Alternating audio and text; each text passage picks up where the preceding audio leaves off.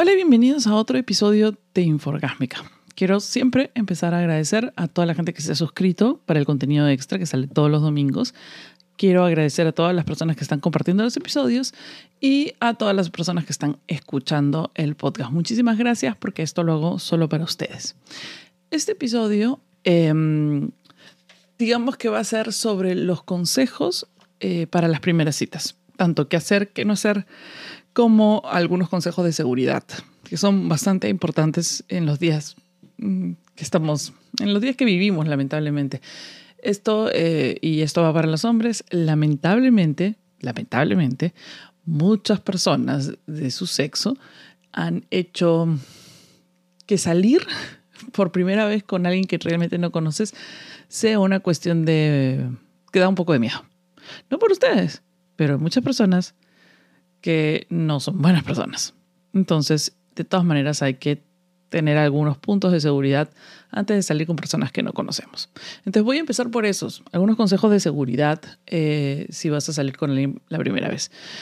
Em, sobre todo si es que lo conociste en un aplicativo de citas, lo mejor y lo más seguro es antes de la primera cita, una semana antes, unos días antes, realizar un FaceTime o una videollamada con esta persona para dos cosas. La primera es que no vaya a ser una persona que no se parezca a la foto. Y, este, y la segunda es para tener alguna buena vibra sobre si es que realmente quieres o no quieres salir. O sea, si realmente vas a hacer, tomarte el trabajo de salir con esta persona. En la videollamada, es probable que no te vayas a dar un al 100% una idea de cómo es la persona, pero más o menos ya vas preparada para la primera cita. La segunda es que nunca te recoja. Yo sé que es como, ay, qué, qué, caballeroso, ¿no? Que si tiene que pasar, si tiene carro, cuál es su carro, no sé. Cualquiera de esas estupideces, no, que no te recoja. Tú sé consciente de tener eh, plata para el taxi de ida o estás yendo en tu carro sola o, y plata de regreso, sobre todo. Y obviamente eso va a hacer que el lugar que escojas para la cita sea un lugar más o menos cercano a tu casa. ¿Esto es para qué? Para que la persona no conozca dónde vives, si al final resulta que es un loco, mm, te aseguras que no sepa ni siquiera dónde vives. Y lo otro es para, si al final la resulta, cita no resulta buena, pero no sé, te juntas con unas amigas después o, o sales por otro lado. Siempre es bueno ser independiente en ese sentido y no tener que dejar tu seguridad en manos de una persona que no conoces. Es bastante importante. Eh, la tercera, en caso de seguridad, es em, siempre un lugar cerca de casa. Un lugar cerca de casa por si acaso eh, la cita no sale como planeabas y estás cerca de tu casa y puedes ir y conoces el camino. Eh, si, si, puedes irte caminando, todo bien. O el taxi te va a salir económico. O estás en tu carro y puedes llegar rápidamente a tu casa, sea cual sea mm, lo, si es positiva o negativa la cita. Luego, lo cuarto también es de seguridad, es un em, es llevar dinero.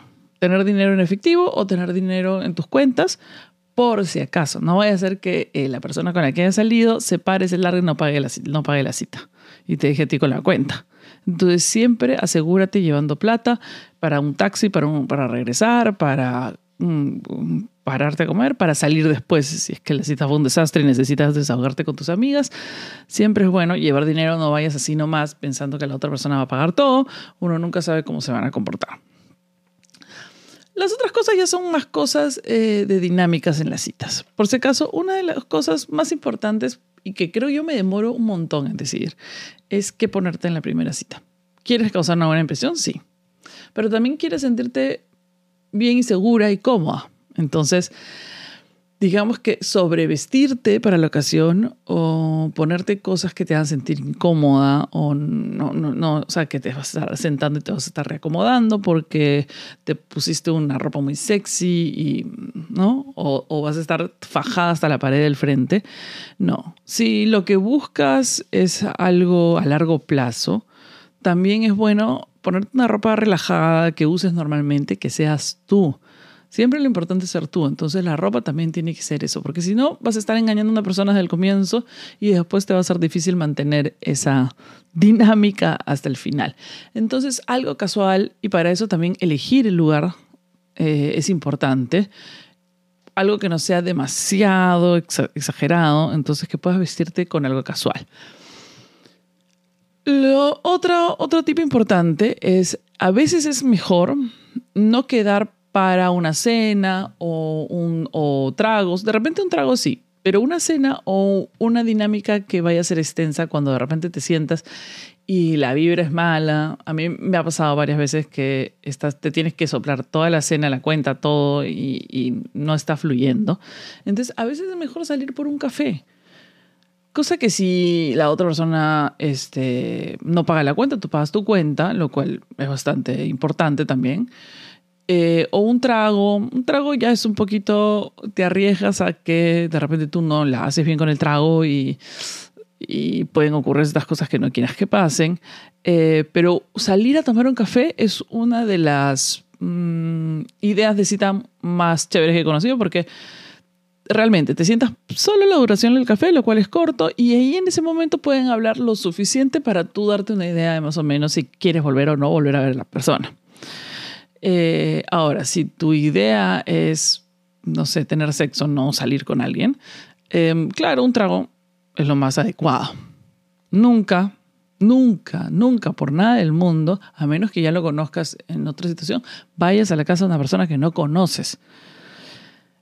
Nunca. Si tienes la suerte de que puedes ir a tu casa y vives sola o qué sé yo, ok. Pero no, conócelo un par de veces antes de ir a su casa. Tienes, no se puede confiar en nadie, la verdad. Lamentablemente, en muchos sitios no se puede confiar en nadie. Luego, lo otro es, si vas a salir a tomar, si vas a salir a un lugar de juerga o a tomar, procura que sea un lugar que tú conoces, que ya conoces a los... En Lima es fácil porque uno va siempre a los mismos bares, pero que tú conoces, que, que por ahí pueda que te encuentres con amigos, eh, cualquier cosa si es que necesitas. Si necesitas oír porque simplemente la vibra es malaza también. Em, eh, que sea un lugar, o sea, y que si vas a tomar tragos, siempre estate atenta de la cantidad de trago que tome la otra persona. Para tú no pasarte de copas, digamos, y que puedas llegar tranquilamente a tu casa y que tampoco se arruine, porque es una primera cita. No le quieres develar que realmente eres una alcohólica. Pero no, es importante que, que tengas, que conserves control sobre toda la situación siempre. Y que también, si, si estás buscando alguien conseguir para salir a largo plazo, eh, puedas estar en todos tu bastante consciente para comunicarle, no sé, pues para contarle cosas, para, para darle una idea de cómo eres, para que la conversación sea fluida y no sea, pues, estás está, recontra borracha. Si tu intención es divertirte esa noche, vaya y haga lo que usted desee, ya corre por su cuenta cuánto va a tomar, cómo va a tomar y lo que va a hacer. Ese es problema tuyo. Lo otro es em, que siempre tengas en cuenta que por más que de repente estés tratando de salir con alguien para a largo plazo, la una primera cita no es una entrevista de trabajo. No lo tienes que tomar como entrevista de trabajo, no se tiene que volver una entrevista de trabajo. Eh, ¿A qué me refiero con esto? Que no tienes por qué acribillarlo de preguntas o acribillarla de preguntas sobre qué hace, dónde hace, qué dónde vive, cuáles son sus objetivos de vida, si se quiere tener hijos, si no quiere tener hijos, cuántos hijos tuvo. La cosa es conocer la onda de la persona, saber qué responde, saber si tiene cosas ahí que de repente no te convencen, cómo se expresa acerca de las cosas, cómo trata a los meseros, cómo se maneja en una primera cita, cómo se maneja en una primera cita contigo. y esas cosas las puedes dar y el feeling de esas cosas conversando de cosas banales, no tienes que irte a, este, a preguntarle cuáles fueron sus notas de secundaria, cuál es su promedio de universidad. O sea, no, no tienes que ir eh, a esos extremos en una cita. ¿Por qué? Porque si no, viene la otra parte, que es no sobrecompartir información, tanto de uno y de otro. Mantén la cita simple. La cita simple, es decir, conversaciones temas simples que les gusten a ambos. Puede, puede ser si te gusta música, qué tipo de música les gusta, qué tipo de series y series, qué tipo de libros lee, qué cosa le gusta leer. Entonces, manténlo bastante simple para que tengas un, realmente un feeling de qué es lo que, de, la persona en general, qué cosas le gustan, cuál es su onda, cómo habla de ciertas cosas, cómo se comporta con ciertos temas, eh, y, no sobre compartir información tuya tampoco. Nadie en una primera cita les interesa saber qué fue y por qué terminaste con tu ex.